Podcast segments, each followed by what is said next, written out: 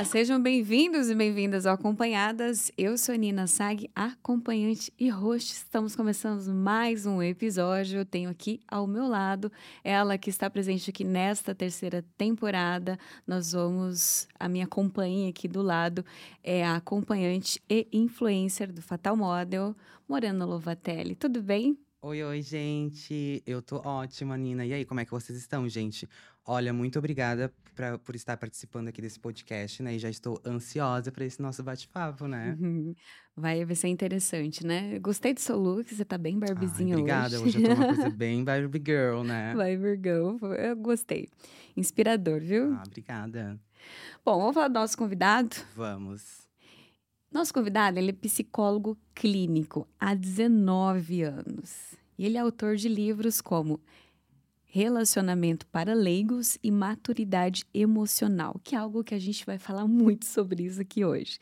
Então, nós vamos receber Fred Matos, seja bem-vindo. Prazer estar aqui conversando com vocês. Muito Uma alegria. obrigada, muito obrigada por ter topado. Ainda mais, não posso falar que dia que é hoje, porque não sei que dia que isso vai sair. Eu falo, ainda mais hoje que é feriado. Bom, agora você já sabe, a gente gravou no feriado, a gente fez o Fred sair da casa dele no feriado e tá tudo certo.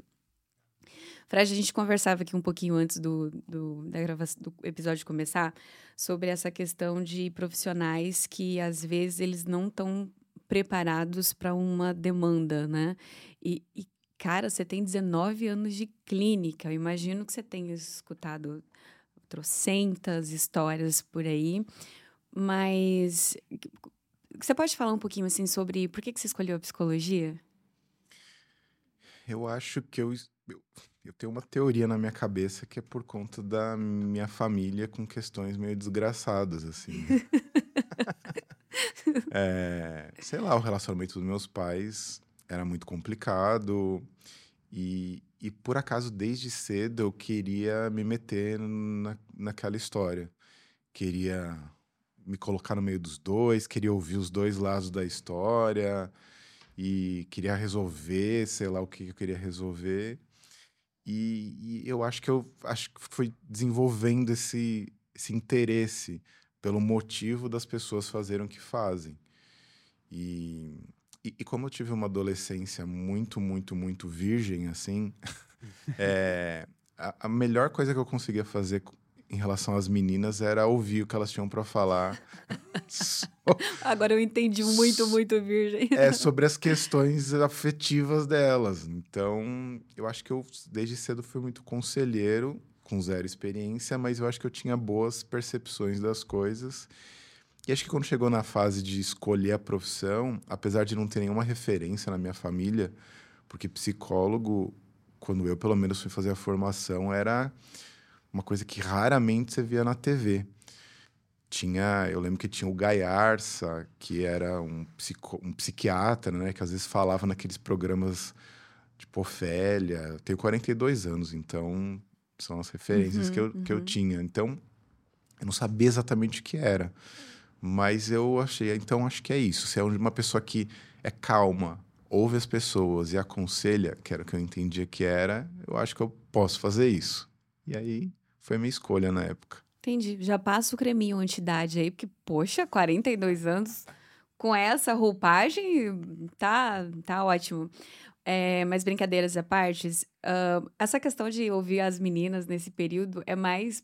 É, isso é, é mais legal? Era positivo isso pra você? Ou tinha uma dor ali? Não sei, porque tem alguns meninos que passam por uma fase na adolescência que quer ser o pegador, né? Então eu não sei se só ficar ouvindo era legal ou se tinha um sentimento, ah, eu não pego ninguém. Tá, mas então vamos conversar. Rolava isso? Acho que tinha as duas coisas, assim. né? Quando, quando- não sei, hoje a gente tem internet à nossa disposição, então a gente consegue descobrir coisas sobre todos os universos que a gente queira descobrir. Quando era moleque, você não tinha como saber o que uma menina pensava se não fosse perguntando pra ela. Então você não tinha como descobrir, não tinha fórum, não tinha nada. Então era a vida selvagem, você e as pessoas de verdade. E eu acho que eu queria entender, né? O meu desejo, minha admiração, frustrado, ficava no campo do bom. Já que eu não vou ter não vou conseguir, não vou ficar com essa pessoa, então pelo menos eu quero saber quem ela é, o que, ela pensa. Que era a minha abordagem de paquera, que não funcionava como uma paquera. Ah, então, tipo, você não, não chegava a namorar, mas ficava naquela amizade de Jamais. de Não, ficar total. E, e aí o que, que ia acontecendo? Eu ia entendendo os conflitos que elas tinham com os garotos com quem elas de fato ficavam. Que não Ah, era eu pensei eu. que os conflitos eram dentro de casa delas, assim, era com os outros boys. com os outros boys e Ah, às vezes de dentro de passada. casa também. E aí a coisa ia avançando nessa direção. Então eu, eu acabei tendo é, muitas amizades femininas. É, a- a- diferente dos, dos meus amigos Uhum. que ficavam entre homens sempre, eu tinha amizade com as meninas. Então eu tinha esse outro espaço de escuta. Tinha uma mágoa do tipo, por que não eu? Sou escolhido, mas depois de um tempo eu fui meio que me conformando que tá bom, mas isso me desenvolveu esse ouvido para as questões das mulheres, assim. Uhum, legal isso. Agora, trazendo essa aqui para a atualidade, essas questões, quando, hoje em dia, eu imagino que as pessoas que procuram a psicólogo têm a- as questões de identidade de gênero, que a gente estava conversando um pouco antes das, das gravações, e aí a talvez a identidade, a escolha, e aí a gente tem a galera do profissional do mercado adulto, que também. Você tem eh, clientes, garotas de programa, acompanhantes como clientes? Tem, Sim. né? E, e eu sinto que tem a questão do racismo, que provavelmente muita gente procura para né, ajudar, é, lidar com essa questão. Ah, e o que eu sinto, às vezes, de queixas de alguma dessas, dessa galera é que os profissionais, eles, alguns profissionais, lógico, ainda não estão preparados para lidar com essas questões, principalmente quando é mercado adulto, né? Sim. Eu, que é o nosso universo, que eu já ouvi diversas vezes de acompanhantes que não se sentiu confortável com o profissional para falar de questões sexuais. E aí você pode esclarecer melhor do que eu que a formação de psicologia é uma coisa e a de sexologia é outra. Uhum. Então, as- algumas vezes eu explico. É que a pessoa, ela, não é uma especialidade dela. Ela precisa Sim, ter aquilo no currículo para poder falar. sim. É, como que é o seu olhar sobre isso e sua orientação para essa galera que precisa ir tratar um problema mais específico? É, a formação da psicologia, como toda formação, ela é meio ampla e, e genérica em algum nível, e ela, ela, ela te dá a base mínima. No caso do Brasil, você ainda, assim que sai da faculdade, você estaria habilitado para clinicar, né? Em outros países não é assim, você tem que fazer uma pós, uma formação, então a formação para um clínico é ainda mais demorada o que você vai fazer são especializações clínicas que vão te habilitar em certas abordagens, em certas temáticas. Mas quando eu me formei, essas questões ligadas à raça, gênero, orientação, eh, elas não eram faladas assim no, no- quer dizer, tinha algum autor aqui ou outro ali que de repente falava sobre essas questões, mas não eram pautas que estavam frescas ali para as pessoas é, tratarem. Então, eu, como sempre fui curioso, e acho que eu, eu, eu não fui, eu não era preconceituoso, pelo menos não descarado, porque os nossos preconceitos, eles não são óbvios pra gente. É, eu, eu sempre fui muito curioso, então, a primeira vez que eu atendi uma pessoa homossexual, ou uma questão específica, por exemplo, de raça, é, às vezes por, pelo não conhecimento técnico daquilo, fazia com que eu tivesse uma abordagem muito. Eu ficava rendido positivamente curioso, perguntando, entendendo. O que talvez fosse uma coisa ruim para a experiência da pessoa, que poderia ter já alguém mais preparado. Mas honestamente, não sei quem que era muito preparado sobre essas questões 20 anos atrás. Até porque hoje em dia que tá mais se falando da saúde mental, né? Antigamente Sim, as pessoas elas não davam sim. muito, muita bola pra isso, né? É, isso era fazer terapia era uma coisa para louco. É. Então, isso tinha esse estigma. Hoje em dia parece que começou a ter uma ideia de, nossa, é um artigo de luxo. Nossa, que legal você faz. Nossa, meu terapeuta, seu terapeuta, todas as pessoas se compartilham isso, mas quando eu comecei, as pessoas meio que iam pro psicólogo como iam procurar uma garota de programa, quase. Tipo, É como se verdade. fosse uma coisa secreta, inventava uma desculpa, tá? falavam que iam no médico, inventavam 300 possibilidades para dizer isso. Então, a psicologia vem mudando em termos práticos em relação a isso. Mas a psicologia não é feita de psicologia, ela é feita de gente. Então, os profissionais eh, não necessariamente se atualizam, entendem. eh, existem profissionais de todo tipo de eh, orientação pessoal, política, e dependendo da visão de mundo que eles têm, a maneira com que eles encaram todas essas questões de gênero, sexualidade, às vezes vai passar pelo viés mais conservador, mais progressista dele, né? Então existem profissionais que acham que estão preparados, mas para fazer um tipo de abordagem em relação a uma pessoa que tem questões dessa natureza, que seria restritiva. Do tipo, muda isso, não faça isso, você vai ter que se esconder, você vai ter que engolir, você vai ter que se adaptar. Olha aí o que a sociedade de fato quer que você seja uma, uma dona de casa recatada do lar, é isso que você tem que ser. E tem outros que vão, que eu entendo que teriam mais preparo nesse sentido, vão ouvir as questões como qualquer outra questão, de como são os conflitos dela, com as adaptações dela, com as descobertas dela. É, então, é, é ainda uma questão nebulosa. Então, os profissionais precisam se atualizar nesse sentido, não só tecnicamente, porque honestamente eu acho que essa talvez seja a parte mais fácil do processo. Mas a mais difícil é você psicologicamente, pessoalmente se abrir para essa questão, para não ficar fazendo caras e bocas, por mais que você ache que está fazendo cara de copo d'água, sabe? então, você tem que estar aberto de fato. Aham. Eu tive uma. Engraçado isso que ele falou. Da... Era, era vergonhoso procurar um psicólogo igual a garota de programa, porque quando eu fui procurar psicólogo, também fazer terapia, é, até, um, até pouquíssimo tempo atrás, eu sempre que eu falava que eu procurei um, que eu fiz terapia, eu já justificava. Eu tinha que dar uma justificativa. Tipo, o porquê que tu ó, procurou. não sou louca, mas eu precisei de uma terapia. Uhum, exato. Eu nunca me justifiquei isso por ser garota de programa, mas eu me justifiquei ser, ser fazer terapia. Exatamente. Então, e foi antes de trabalhar como acompanhante. Quando eu trabalho depois, eu já hoje eu consigo lidar com muitas questões assim, eu faço as perguntas que, sabe, eu vou, eu consigo entender muita coisa e eu leio também muita coisa. Mas é muito legal essa questão. Agora, quando, como que uma pessoa, por exemplo, e eu vou dar o exemplo novamente da acompanhante, de uma pessoa que quer resolver uma, uma questão de sexualidade, é, como que ele faz para identificar essa linha que o, que o psicólogo atua? Eu sei que rede social é muito mais simples, mas às vezes vem uma indicação ali de um amigo e você vai até lá, desgasta seu tempo, faz uma ou duas sessões, para daqui a pouco você perceber que você não vai conseguir se abrir com aquela pessoa. Então, tem um jeito de procurar que ah, identificar isso. É, se- se a gente pensar no pré e tiver acesso, às vezes, a, a comunicações dessa pessoa, você vai tendo uma noção das coisas.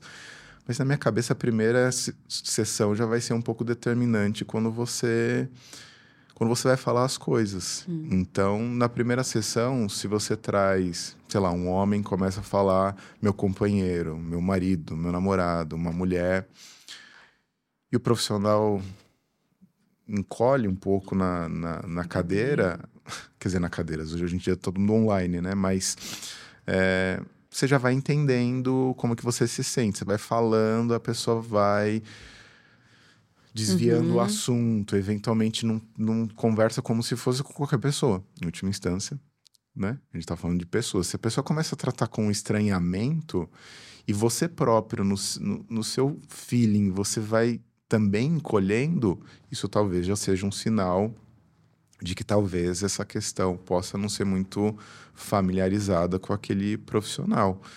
Então, você perguntou das garotas, né? É, eu, brin eu brinquei até com os meninos antes, falei assim, às vezes a gente tem temporadas profissionais. Você começa a atender, sei lá, um advogado, de repente vem um bando de advogado te procura, porque daí uma pessoa vai Caramba. encaminhando, indicando para outra. Tem temporadas, teve uma temporada que eu atendi muitas acompanhantes, porque uma veio, falou para outra, outra veio, falou para outra, e de repente, né, tava atendendo várias. É, Quando elas falavam é, da, da, da profissão, É, eu, ah, como é que é? Me conta mais, tal. E aí ela, eu via, né? Elas Fazendo relaxando.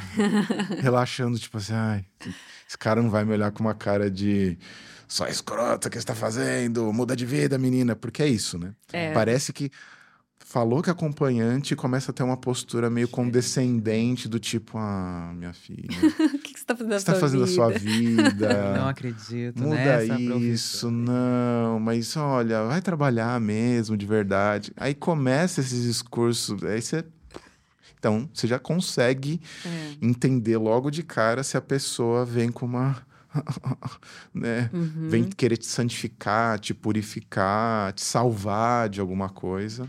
Que, aliás, é muito comum, não só eh, profissionais da, da, da terapia, como pessoas de modo geral.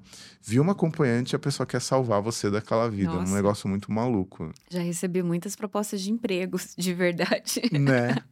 Então, mas eu acho que a verdade é que não tem uma fórmula exata, mas se você vai trazendo o assunto e você não vai ficando confortável, talvez seja uma pista de que aquele profissional tenha limitações. Uhum. Às vezes, que pena para ele, porque É. eu, eu, per- eu percebo que, assim, nesses quase 20 anos, é, eu evolui muito como pessoa, como profissional, na medida em que eu me coloquei aberto a todas as questões e não ficava criando resistência a informações novas, a temáticas novas, a tecnologias novas. Então, tudo que aparece eu fico curioso, quero entender e vou ler, vou me aprofundar para ficar confortável de deixar as pessoas o mais confortáveis possíveis. Porque é isso que eu quero. Eu quero que a pessoa sente na minha frente e respire, porque assim, finalmente, alguém vai me olhar como um ser humano. Então, para mim, isso é muito, um valor muito importante. A gente estava num evento. Teve um evento que nós íamos participar aqui em São Paulo, porque dia 2 de junho é o dia. na- a gente trata a questão como o dia do acompanhante, que é para ressignificar a data, o nome, né? Ressignificar o que a gente defende, a causa. Ahn, de uma forma geral, geral, ela é lembrada internacionalmente como o dia da prostituição. Então a gente ressignifica isso. Mas nós fomos para uma experiência que foi muito interessante, que foi um dia, um evento chamado Puta Day, onde acontece, não sei se você já ouviu falar que lá em Campinas existe um bairro que chama Itatinga, onde é a maior concentração de trabalhadoras do sexo Legal. da América Latina. Tem mais de duas mil profissionais lá, não era isso? É mais ou menos isso. Alguém falou para mim um número assim. Então, e a então, uma pesquisadora dessa área, que chama Carol Bonomi, que ela trouxe, ela faz essa pesquisa dessas temáticas e ela trouxe uma história, assim, que o Itatinga, ele foi criado na época da ditadura, ahn, ele foi criado exatamente para isso, planejado para isso. E então o bairro fica ele, afastado da, da cidade para que tenha essa divisão ali, sabe? E durante o evento ali, o mais impactante para mim foi que era um evento para profissionais do sexo e pouquíssimas apareceram. Elas tinham vergonha de ir até o local Sim. por conta do receio de alguém fotografar alguma coisa do tipo, Uhum, uhum. sabe? É, para elas não é um problema ficar ali na rua, espera, na, na frente do, do local que ela atende, porque passam ali de carro e tudo mais, e os caras respeitam nessa medida do não expor fotografia e tudo mais. Mais um relato que eu escutei que vai muito nessa linha de que uma profissional, uma mulher trans, ela falou bem assim: a gente se sente muito acolhido aqui, muito seguro, porque aqui as pessoas entendem o nosso trabalho, entende que você não é uma pessoa é. ruim, não é nada disso. Não então, tá ali à toa, né? não tá tá ali à trabalho. toa, nos acolhe. Então, a- elas se sentem protegidas e ela tem muito mais medo quando ela sai do bairro e ela tem que fazer alguma coisa na rua, no centro, nas coisas normais. Total. Aham. É, então, você vê, é uma vida muito árida, é, socialmente cheia de lugares intransitáveis, lugares, vamos dizer assim, proibidos, em que a pessoa não se sente confortável de existir. Eu não quero que no meu consultório a pessoa sinta isso. É o último lugar que eu quero que ela se sinta desse jeito. Então, eu tenho fé de que as coisas estejam mudando, de que os profissionais estejam se atualizando, mas é como eu disse, menos tecnicamente e mais é, em termos de abertura mesmo de valores e tirar um pouco esses estigmas. Por isso que eu fico feliz de vocês fazerem esse trabalho, de se comunicar, de divulgar, porque é isso, quebrar as barreiras e, e, e humanizar uma, uma, uma, um trabalho que é muito humano desde sempre, né? É, eu tive dois períodos da, acho que nos últimos dez anos da minha vida que foram muito, muito importantes assim para eu entender muitas coisas. O primeiro ponto importante foi quando eu me, é, me permiti experimentar a bissexualidade. Aí eu tive uma relação com uma menina e foi um, inclusive foi um momento que eu fui para terapia e nem foi por isso, mas eu acabei compartilhando isso e senti esse receio da psicóloga e parecia que eu me sentia culpa de estar, tá, sabe, de, de relatar aquela história. Ainda mais porque eu estava casada na época. Uhum. E eu já tinha sido traída do casamento. E mesmo eu sendo, já ter sido traída, a minha questão com a outra mulher parecia que tinha um peso muito maior uhum. na dinâmica do que a própria traição que já havia acontecido. Então foi dificultoso assim a lidar e a outra foi, né, trabalhando como acompanhante. Mas eu perdi aqui a linha do por que, que eu tô contando essa história. a gente tá falando nessa coisa desse lugar de acolhimento, de sentir a vontade. Né? É, mas eu ia por um caminho aqui. Enfim, de qualquer forma, o que, que eu vejo? Então, eu aprendi a lidar com essas duas questões. Aprendi na terapia de qualquer forma, não foi um desperdício assim. Ela me ajudou a trabalhar outras questões. E hoje eu vejo, tem, eu acompanho grupos de acompanhantes que muitas vezes o que pega mais para elas é, mais, é, muito mais o que elas sentem em relação à sociedade Sim. do que elas sentem em relação ao trabalho, ela ali com o cliente. É, claro que eu não vou te pedir caso específico assim, mas de modo geral, uh, quais são as dores dessas profissionais que te procuram? Eu acho que são, são dores assim do, do enfrentamento pessoal e social desses pequenos detalhes de é, como é que, sei lá, na vida afetiva, por exemplo, é, quem que é essa pessoa com que ela vai se relacionar? Como que ela vai ouvir essa informação? em que momento que ela vai falar essa informação, como que aquilo foi recebida, recebido pelo parceiro, pela parceira, de como isso vai ser levado para outras pessoas, amigos, que a pessoa não é um, não é uma bolha, né? Os pais, como é que como é que você vai inserir é, esse assunto nos outros espaços? Tem gente que, que esconde, tem gente que, que esconde até um determinado ponto, mas fica com aquele dilema de mas e se descobrirem? É...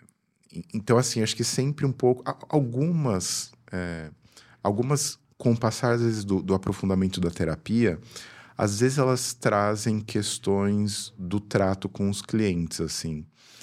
É, questões mais que, que eu entendo que até são mais profundos e que a própria pessoa não percebe que ela foi se desconectando emocionalmente para poder lidar com o trabalho e de repente perdeu a mão e se desensibilizou um pouco de, de em outras partes Sim. da vida, uhum. sabe? De repente ela se vê não chorando mais nos filmes que chorava, ou, ou às vezes não se importando mais com coisas que se importava. Então, às vezes, tem um conflito, assim, de identidade, de... Não de gênero, mas de identidade de valores, assim, assim. Puxa, eu era uma pessoa e agora eu sinto que eu tô mais frio em relação a certas coisas eu não sei se isso tem a ver com o trabalho. Com eu, a... eu, assim, falando pessoalmente, tá? Eu acredito que tem, assim, a ver com o trabalho. Porque eu tava falando até ontem, né? Que eu era muito mais amorosa, muito mais calorosa, assim, com alguns sentimentos. Uhum. E depois, quando eu adentrei na profissão, que faz cinco anos já que eu trabalho como uhum. acompanhante, eu recebi muitos clientes que me fizeram que eu tinha que ser fria, né? Em certos uhum. momentos ali, vamos supor. Já aconteceu de não querer me pagar, de uhum. chegar e fazer, ué, mas tu é trans? Ah, eu pensei que fosse mulher. Uhum. Então, assim, tem que, tem que ser ali preparada para aquilo. É. Ou fazer alguma coisa que tu não quer que faça e mesmo assim faça. Sim. Entendeu? Daí tu tem que ser fria e se impor. E aquilo muda depois, porque tu chega em casa outra pessoa. É. Já aconteceu comigo uma vez que um cliente ele foi e mordeu o meu peito, sabe? Uhum. E ele tava na hora ali, lógico, né? Tava só ali encostando, e ele mordeu tão forte que eu fiquei tipo, eu não acredito que tu fez isso e uhum. eu, não, uhum. eu não sabia o que fazer na hora, sabe? Então eu fiquei parada pensando, ai, ah, o que que eu vou fazer? Ele continuando ali, né? Só que tava doendo, então estava eu empurrei e saí correndo, porque uhum. eu não queria ter que falar na pra ele, que se eu tivesse que falar, eu ia xingar, eu ia fazer acontecer, Sim. né? E aí isso faz com que a gente fique mais fria depois, né? Porque daí a gente fica parando para pensar, meu Deus, já aconteceu isso. Já aconteceu também de eu atender e depois com o dinheiro na mão chorar, sabe? Ai, será que valia a pena? Ai, só isso, três notinhas. Uhum. Ainda tem que fazer mais para ganhar mais, uhum. sabe? E aí a gente vai ficando mais fria, com certeza, eu acho. Eu acredito, pelo menos. É, e, e assim, é, do ponto de vista psicológico, não, não existe uma frieza seletiva. Então, na medida que você vai porque o seu trabalho toma grande parte do seu dia. Né? Então, se você passa grande parte do seu dia operando de uma determinada lógica, e a gente pode falar de qualquer profissão. No caso, a minha profissão, eu agradeço porque é o contrário. Quanto mais sensível e humano eu for, é... porque não se trata de ser frio ou não com as questões que as pessoas trazem. Porque eu, eu, eu não acho que o melhor jeito de você tratar questões difíceis é esfriando. Acho que esse é o pior conselho que às vezes você pode dar para uma pessoa que lida com temáticas difíceis, é falar assim, esfria. E é a primeira coisa que provavelmente vocês devem ter ouvido em relação a isso. Você tem que esfriar, você tem que congelar. Congela suas emoções, respira fundo e vai. Eu acho que é, se você tem outras maneiras de lidar com aquilo, é melhor. Então você passa muita parte do seu dia naquele procedimento. Quando você chega em casa, você não vira um botão, e fala, Brom, ah, nossa, agora acabei de ter um aquilo, peito né? mordido e agora estou aqui sorridente. Quer dizer, você, é, você lida com um lado, você lida com um lado B da vida. É, é de, de, modo geral, você está lidando com, com um ambiente oculto da vida da pessoa, do cliente que te procura, com certas fantasias, com temáticas que, que as pessoas não se deixam é, revelar no dia a dia. Então, vocês lidam com uma dimensão humana que é atípica. Sim. Sim. Essa que é a questão. Muito. É, então, como você lida emocionalmente com isso, vai modificar você. Então, aí é que eu digo que surge depois de um tempo essa queixa que muitas acompanhantes não se dão conta que, que, que tem em si mesmo. Porque depois que você esfria, congela e trava certos mecanismos, você não para mais para pensar nisso. Só que daí você vai se comparar com uma outra fase da sua vida, aí você vai dizer assim: eu era boba, ah, eu não sabia de nada, é, eu era manipulável. E aí você passa a associar a sua sensibilidade a alguma coisa ruim. Verdade. Aí eu falo, perdemos uma guerreira, porque assim, porque não, não é, não é. é verdade isso. Você pode seguir com a sua sensibilidade, com as suas questões, com o seu jeito de ver o mundo. Muitas vezes dizem que, que desenvolve um certo cinismo em relação ao mundo, aos homens. Nossa, aos homens é Principalmente, muito. acho, né?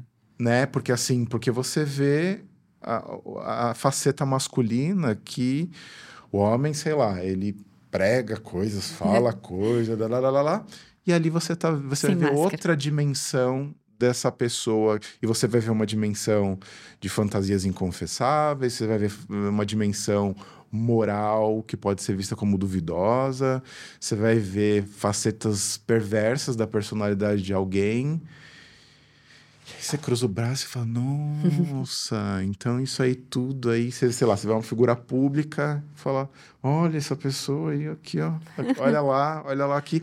Você vai desenvolvendo um, ai, não compro mais as coisas de ninguém.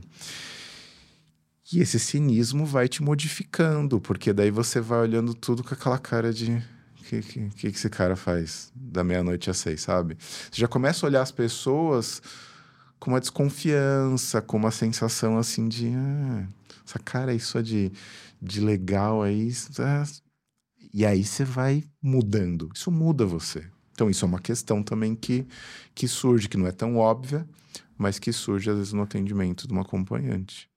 Eu sinto que quando as mulheres entram com mais velhas na profissão, elas conseguem lidar com algumas questões um pouco mais fáceis, uhum. principalmente as casadas. Porque Sim. já teve um relacionamento longo ali com o homem e sabe dos comportamentos padrões dele. Então, quando os clientes vêm né, relatando umas coisas, você fala, ah, meu marido fazia isso. então, é. é, mais fácil para entender. É, as meninas mais novas vão muito para essa questão realmente. A frieza é, uma, é um escudo, né? Uma forma de se proteger, e aí eu, eu super entendo. Uh, eu fiz um caminho inverso, mas eu vim com a bagagem já do casamento e vim com a bagagem da terapia.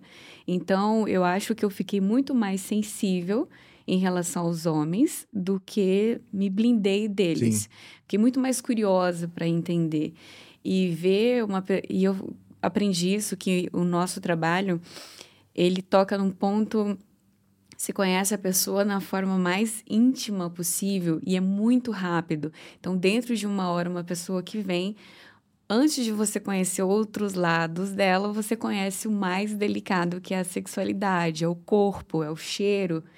Então, isso é muito íntimo e você tem que saber lidar com isso, com essa intimidade alheia durante todos os dias, às vezes duas, três vezes por dia.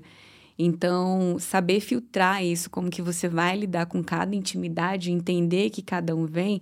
E aí, essa coisa que você estava falando da feição, da expressão que o profissional faz quando escuta umas coisas mais diferentes, mirabolantes, é algo que a gente tem que cuidar muito também na profissão. Eu descobri que a gente tinha que saber lidar com isso, porque às vezes o cara te conta um fetiche que você pensa, sério que você quer fazer isso?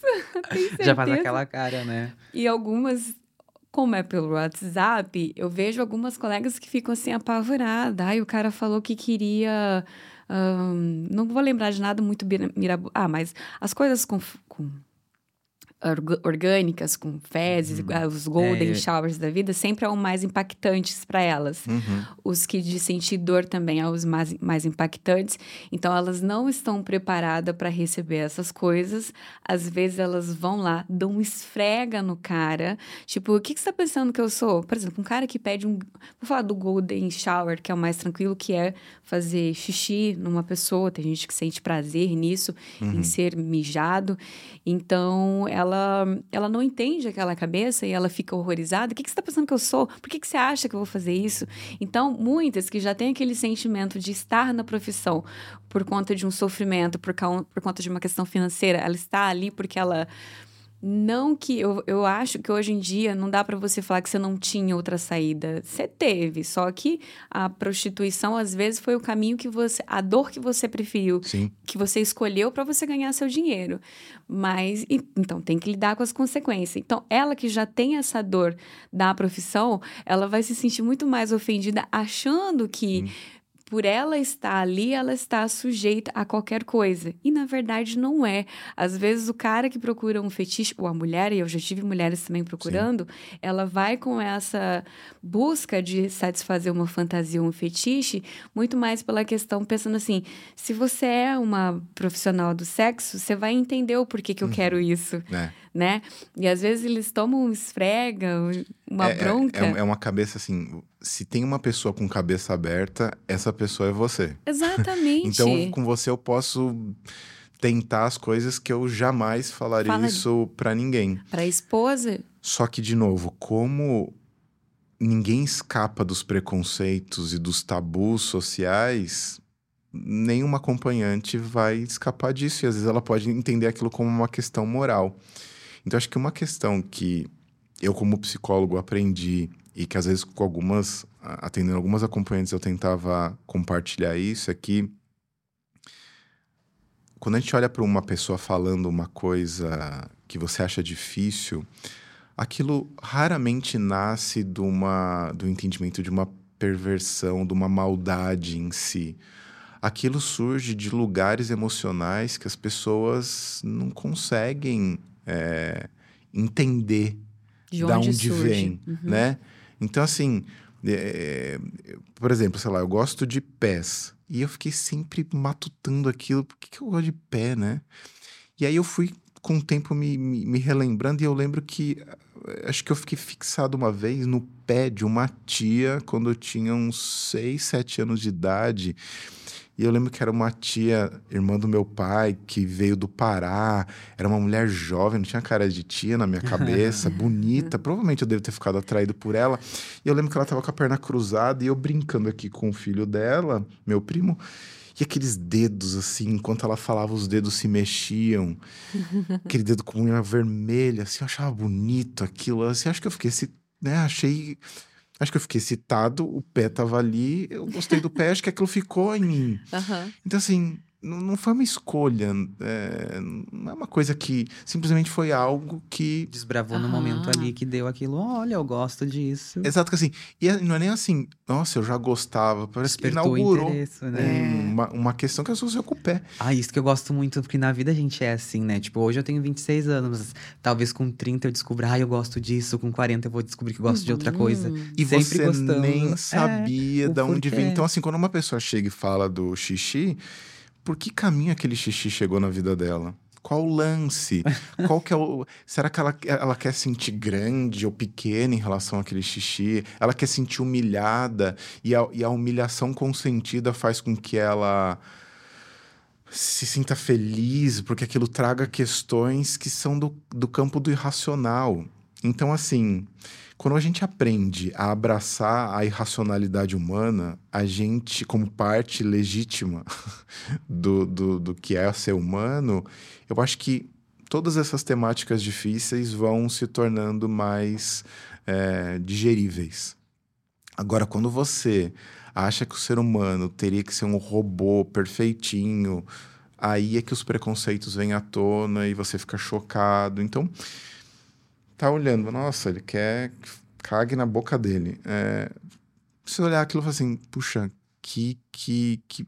Não é que privilégio, mas assim, poxa, a pessoa se deu a possibilidade de falar um negócio que, assim, Sim. você não vai falar no. É uma intimidade da Exatamente. pessoa, né? É. Tipo, ah, eu quero fazer isso. Eu acredito muito que isso, pra mim, é como se fosse um orçamento, né? A pessoa vai chegar e vai dizer, ah, eu quero fazer tal Aham. coisa. Se eu não quero, eu vou dizer, olha, me desculpe, mas esse serviço eu não ofereço. Sim. E se eu ofereço, eu digo, tal, que mais, né? É um valor e tal. Uhum. Porque quando o cliente te chama, é uma escolha, né? Tem várias candidatas X ali. Sim. E ele foi e te escolheu. Então não precisa ser grossa, ignorante, sabe? É Sim. só dizer, eu não ofereço esse serviço e pronto. Uhum. Porque tu vai deixar aquela pessoa traumatizada e depois ele não vai saber como Sim, chamar as outras, sabe? Exatamente. E acaba, eu acho, acaba ferindo uma pessoa que já, já se sente talvez culpada por ter um fetiche desse, É. procurar um profissional para realizar ele.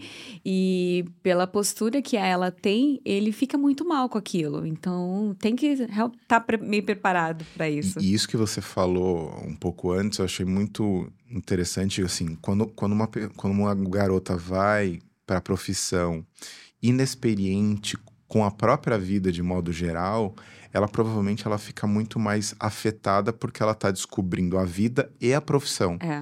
Então, ela, ela às vezes não tem essa, e compreensivelmente não tem esse, esse entendimento, essa sabedoria de ver o que está por trás das coisas que ela foi educada numa sociedade preconceituosa a enxergar coisas como boas ou más, separar as coisas nesses, nessas categorias certo e errado. E, e- e, tecnicamente, essa é uma profissão que te dá a possibilidade de você enxergar o mundo de uma maneira muito mais ampla, muito mais profunda, se você quiser. Sim. Eu, eu- brinco que qualquer profissão que lida com um lado oculto da personalidade humana, que é aquilo que a pessoa não fala pra ninguém, e aí eu coloco acompanhantes e psicólogos na mesma categoria, é um privilégio você poder acolher esse tipo de dimensão. E se você tiver esse olhar de, poxa, que, que interessante, eu acho que isso te afeta menos, te esfria menos, você olha com menos desprezo para essas coisas e começa a olhar como, puxa, seres humanos sendo humanos de um jeito que me ensinaram que não deveriam ser humanos. Aí eu acho que aí acho que aquilo te contamina menos, faz com que você tenha menos julgamentos e, portanto, se esfrie menos diante da- Uhum. daquele, daquele momento. né? É, porque se eu entender, eu não preciso me bloquear, não Exato. preciso me é, ficar fria, né? Então, a, a sensibilidade eu acho que é realmente o melhor caminho, porque você quando alguém conta uma coisa dessa, é tão íntimo que ela já tá constrangida de contar. Então, se ela te escolheu, cara, que Sim. privilégio poder Sim. escutar al- algo assim. E eu fico, né? É tão legal você analisar uma uma sociedade e ver que tem ali pessoas em cargos muito poderosos ali, mas que dentro do quarto se sente uma pessoa, Sim. né, tipo, ai, que medo, eu não sei fazer isso, sei fazer Vulnerabilidade. super vulnerável. Então você entende que, ok, na sociedade as pessoas tomam uma postura porque a sociedade exige isso dela, só que na intimidade cada um vai lidar com seus problemas de forma muito diferentes. Sim. Mas eu, como profissional, eu conseguindo entender isso e que todos esses problemas não têm a ver com, com o que eu escolhi é, profissionalmente, né? Um problema que ele vem e me conta, ele não tá me contando porque eu sou a garota de programa, ele tá me Sim. contando porque eu sou profissional, e é Sim. diferente. É, então, ter essa cabeça preparada dessa forma Sim. faz muita diferença. Tanto é que eu, quando você me convidou, fiquei muitíssimo feliz, porque a referência que eu tinha de você, pelo menos a imagem que eu formei de você na minha cabeça, é de que você era uma pessoa muito sábia, né? E quando você falou assim, nossa, quando? Quando que eu vou? Porque eu tinha nisso, eu tinha isso na minha cabeça. A Nina é uma pessoa sábia. E assim, eu admiro muito sabedoria. É, sei lá, beleza, poder, dinheiro, isso daí, em tese, qualquer idiota consegue. Mas sabedoria é um negócio que é muito raro e muito precioso. E essa sabedoria que você está falando de como lidar com as coisas sem se deteriorar como pessoa, porque é muito fácil você fazer isso com você mesmo. Muito. Obrigada. Fico lisonjeada ouvindo isso de um psicólogo, me lisonjeada. Mas é, essa questão ainda sobre a sensibilidade, e eu vou, a gente vai passar para outro tópico. ahn, hoje eu consigo, quando, quando me falam assim, ah, os homens são isso, os homens são aquilo, eu fico pensando, gente, os homens são as crianças. é só você saber aprender a lidar. Ho- Hoje os homens não me intimidam. Diferente de uma época que já me intimidou muito Sim. pai, tio, namorado, hoje não me intimida, porque eu vou procurar as questões ali para entender, então ok. Mas antes, eu já fui a mulher que eu não conseguia passar numa roda de pedreiro na, na rua, porque eu ia ficar muito incomodada ali por homens. Eu não conseguia chegar numa roda ali, por exemplo, aqui, a gente está num público aqui, com muitos homens aqui no, no- na produção, eu ficaria muito tímida, muito insegura de conversar com homens, sabe, juntos, assim. E eu tive que desconstruir toda essa ideia que eu tinha de um homem, e foi muito melhor para trabalhar isso. Mas, Nina, quem em última instância não é uma criança ainda num corpo de um adulto? Aham. Então, é é assim, outra sabedoria sua, porque eu tenho essa perspectiva.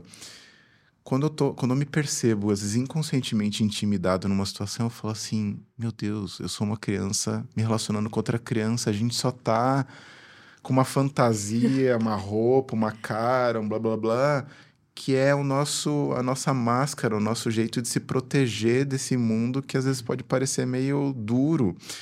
Mas quando você acessa a criança da outra pessoa, ela relaxa, ela é feliz, ela sorri.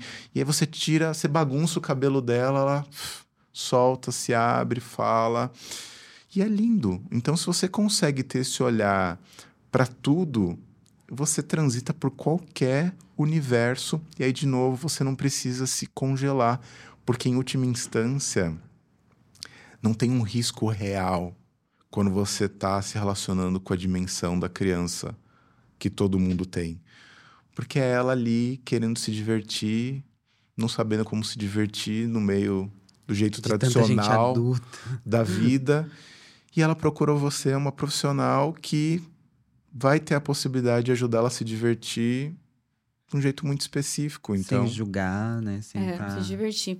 Eu quero levar essa fala sua para o lado da maternidade e da paternidade, Uhum. que eu eu agora entendi talvez uma coisa que minha filha fala muito, que é, mãe, você parece uma criança. mãe, eu sinto que você é minha amiga, né? Mas ah, isso deixa, é muito bom. né? também acho, assim, é, fico muito feliz dela ter essa, conseguir ter essa liberdade comigo. Mas antes, deixa, gente, deixa eu falar aqui do nosso patrocinador, que você que já nos acompanha sabe que o nosso patrocinador é o Fatomodel, o maior e o melhor e o mais seguro uh, sites de acompanhantes do país. No Fatal Model você encontra acompanhantes como eu e você já sabe que nós trabalhamos com os valores de respeito, segurança e dignidade. Aqui na tela vai aparecer um QR Code, vai estar disponível e você consegue acessar as nossas redes sociais, uh, conhecer um pouco mais do nosso conteúdo. A gente tem blog, tem Instagram, tem TikTok, em todas elas a gente sempre trabalha com esses valores que é muito importante para a gente, muito importante para melhorar esse mercado de trabalho. Então, para saber, saber mais, acesse o site e vai ter link aqui na descrição. A descrição? De, descrição. Vamos lá. É, voltando, falando dessa questão da criança, eu sinto que quando vou, que os pais, e isso obviamente eu só descobri sendo mãe, e provavelmente você também deve ter descoberto isso aí no, na sua jornada como pai, que quando você. Era uma, era uma questão também que eu discutia muito com o pai dela, que respeito não se conquista por autoridade, respeito se conquista por admiração, por, por admiração e por querer mesmo respeito. Eu acho que admiração é a palavra. Uh, então eu vejo que muitas vezes os pais querem tentar a autoridade ali para ser respeitado. Só que você só vai respeitar por aquilo, porque, ah, meu pai e minha mãe, então eu tenho que me respeitar. E quando você consegue trazer esse outro lado para o adolescente, no meu caso, eu tenho uma adolescente, que um, você vai mostrar para ele ali que tem uma mãe que se preocupa com as questões ali de praxe, né, de escola e tudo mais, com valores morais, mas tem uma outra mãe ali que também não sabe lidar com questões ainda da vida adulta, e tem a mãe que vai compartilhar dos mesmos sentimentos das coisas de que ela também compartilha. Às vezes é uma música, às vezes é um joguinho, às vezes é a maquiagem e essas coisas todas. E eu sinto que o caminho para você ter uma conversa, uma ligação legal com o filho é justamente esse. Você se colocar numa posição, talvez, de vulnerabilidade, não sei se seria a palavra certa, mas para mostrar: olha, é o que você falou, eu sou uma criança interna aqui lidando com as questões. Uh, de adultos, mas a gente também tem isso. E eu já escutei da minha filha, às vezes, dela falar assim, alguma coisa. Nesse sentido. Ah, mas, tipo, mas você também errou, você falou isso aqui, mas você estava errada. E às vezes a gente quer o tempo todo trazer como se a gente sempre fosse o certo, né? E não, não dá certo isso. É, eu daria uma réplica do tipo assim, é verdade. É, eu errei, eu falei para você isso. E, e, a questão toda é como a gente, que eu lidei com isso. Né? Eu entendi que naquele erro tinha a ver com isso, com aquilo. Eu ia eu ia abrir a questão para poder é, explicar que ninguém está invulnerável a cometer erros, a se equivocar, a se precipitar, e que a gente vai estar tá aprendendo junto ao, ao, longo da vida. E, e, e, nesse sentido, é uma autoridade que é uma autoridade humana, é uma autoridade que. Que, que tem suas questões, que tem suas perguntas. Você pode trazer isso. Você é verdade, filha. É, é, essa não é uma questão confortável completamente para mim. Você pode trazer. A filha vem com uma questão. Fala assim, filho, olha, é, eu preciso pensar. É, o que eu penso agora desse assunto, mas que talvez não seja a melhor coisa que eu cheguei na conclusão sobre isso. Isso, isso, isso, isso, isso. É uma coisa que eu preciso me aprofundar, eu preciso estudar, eu preciso conversar com mais gente. E, e, talvez nesse sentido eu não consiga te dar uma resposta pronta e definitiva. Vamos pensar junto, vamos descobrir. Eu acho que essa dimensão pedagógica do, do da educação abre mais caminho para os seus filhos se aproximarem de você do que eles verem você como uma figura impenetrável que eles nem sabem por onde começar a conversar. Ah, uhum. isso é, é, bem ruim. Eu, dentro de casa, eu sempre tive muito medo do meu pai, sabe? Porque ele tinha, assim, uma figura de, ai, tão respe respeitável que eu não podia falar nada que eu pensava. E aí, só depois de grande, hoje em dia, eu não tenho medo de falar as coisas para ele, sabe? Mas os meus irmãos ainda dá pra ver que ainda tem. É, não sei, na minha cabeça eu tenho uma, um diálogo, um diálogo fantasioso que eu acho que eu vou ter com a minha filha. Se algum dia ela chegar e falar para assim, para mim, pai, eu ouço as pessoas falarem que eu preciso estar tá pronta para transar. Quando é que eu sei que eu tô pronta? Você se prepara para essa pergunta? Eu, eu me preparo para essa uhum. pergunta porque, assim, eu acho que essa é uma pergunta tão é, significativa, né? Muito. E eu quero ter uma resposta digna, assim. Então, eu já ensaiei uhum. muitas. eu já ensaiei muitos diálogos imaginários, porque não é uma resposta óbvia. O que, que é estar tá pronto para uma coisa para qual ninguém tá pronto? É né? Vou pular de paraquedas. O que, que, que tá pronto para pular de paraquedas? A gente não pula de paraquedas todo dia. Então, assim, a primeira vez que você for pular, como é que você vai estar tá pronto para uma coisa que não se pode estar pronto? É, é, é difícil. Então, na minha cabeça, na minha, na minha resposta imaginária, eu, falo assim, eu vou falar isso, eu falo assim, filha, é, a gente nunca vai estar tá pronto para quase nada na vida, mas acho que tem algumas coisas importantes para você Entender. Entender e tá pronta, que não tem a ver com sexo, provavelmente que é assim. Se você é capaz de dizer sim para o sexo, você tem que ser capaz de dizer não. Se você não for capaz de interromper alguma coisa que te incomode na hora do sexo, porque você é capaz de se dizer não para coisas da sua vida cotidiana, talvez você não esteja pronta para o sexo.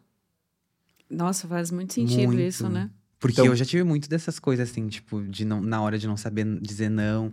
E a, a, talvez algumas acompanhantes também tenham isso, né? É? De, de, de, na hora de, de sim para algumas coisas, de não para outras, é né? É porque, no fundo, qual é a minha preocupação em relação a, a transar? Não é com transar, uhum. mas é com tudo que tem a ver com transar que, que é assim, bom.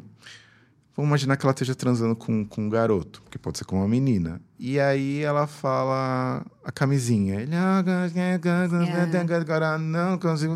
Então, então a gente para por aqui. Assim. Ou seja, se ela não for capaz de interromper isso, ela não tá pronta. Não. Porque no sexo tem muitas coisas. É fácil dizer sim pro sexo. Ah, nossa, que delícia, você quer, faz isso, faz aquilo. E a parte que você não tá pronto, você não quer, você tem que saber falar é. também. Então, se você estiver pronta para dizer não, está pronta para dizer sim. É. Eu vou falar isso é até para minha irmã quando eu chegar em casa. vou dizer bem isso para ela. Porque ela veio esses dias assim, ai, mana, ai, não sei como te falar isso. E eu, o quê, mana? Pode falar. Ela, ai, eu acho que eu tô me apaixonando. E eu, ai, como assim? E eu por dentro já tava assim, ai, meu Quantos Deus. Quantos anos ela tem? Ela tem, vai fazer 14 agora. Uhum. Ela, ai, eu acho que eu tô me apaixonando. Eu nunca gostei de ninguém. Ah, o primeiro amorzinho. E só que eu não sei, só que ela já tinha falado que tava gostando de uma menina. Ela falou que agora é um menino, sabe? Então uhum. ela já tá experimentando aquelas coisas, tipo, ah, eu acho que eu tô gostando, mas o que que eu faço? E eu assim pensando, o que que eu vou falar para uma menina de 13, 14 anos, né? Aí eu pensei, não, vou falar das minhas experiências, né? Porque eu só posso falar o que eu vivi. Uhum. Aí eu, olha, né? Uhum. Paixão uhum. todo mundo tem quando vê a amizade, né? Quando vê uma, uma paixão de carinho, um amor de cuidado, né? Não necessariamente de, ai, namorado, casamento. Mas aí eu fico muito preocupada também, porque, tipo, imagina só, né? Que com uma. Se desiludir com um amor tão cedo, porque hoje a maioria dos jovens estão começando as coisas tudo tão cedo, né? Uhum. A, a minha preocupação né, nesse sentido, e aí esse estar pronta faz muito sentido, eu sempre linkei essa questão de estar pronta à idade, porque para mim foi lá no final dos 17 anos, quase 18, e foi só uma experiência, assim, que foi ruim, como é para todo mundo na maioria das vezes. Nunca escutei é alguém falando vez. que a primeira vez foi legal. E depois eu só realmente fui começar a experimentar a sexualidade com 19 anos. E aí eu uhum. falei, ok, aqui eu já consigo. É isso que você falou, aqui eu já consigo analisar o contexto. Então o que eu falo para mim é que eu relaciono com a idade, mas agora acho que a, isso que você falou faz mais sentido. Porque pode ser que eu, fa eu falava para ela assim: não, 15, 16 anos, não, pelo amor de Deus, eu espero 17, 18, você vai começar agora, não vai ter nada de legal, você vai achar tudo estranho, você, pode ser que você se traumatize com alguma coisa. Então, espera, espera você ter justamente um pouco mais essa. ir lá para 17, 18 anos, justamente para ter mais maturidade, para entender algumas coisas.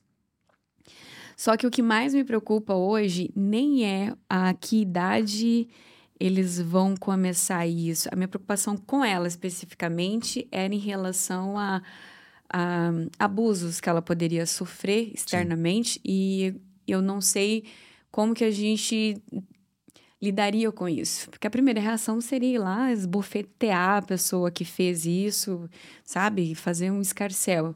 O instinto protetor ia falar mais alto.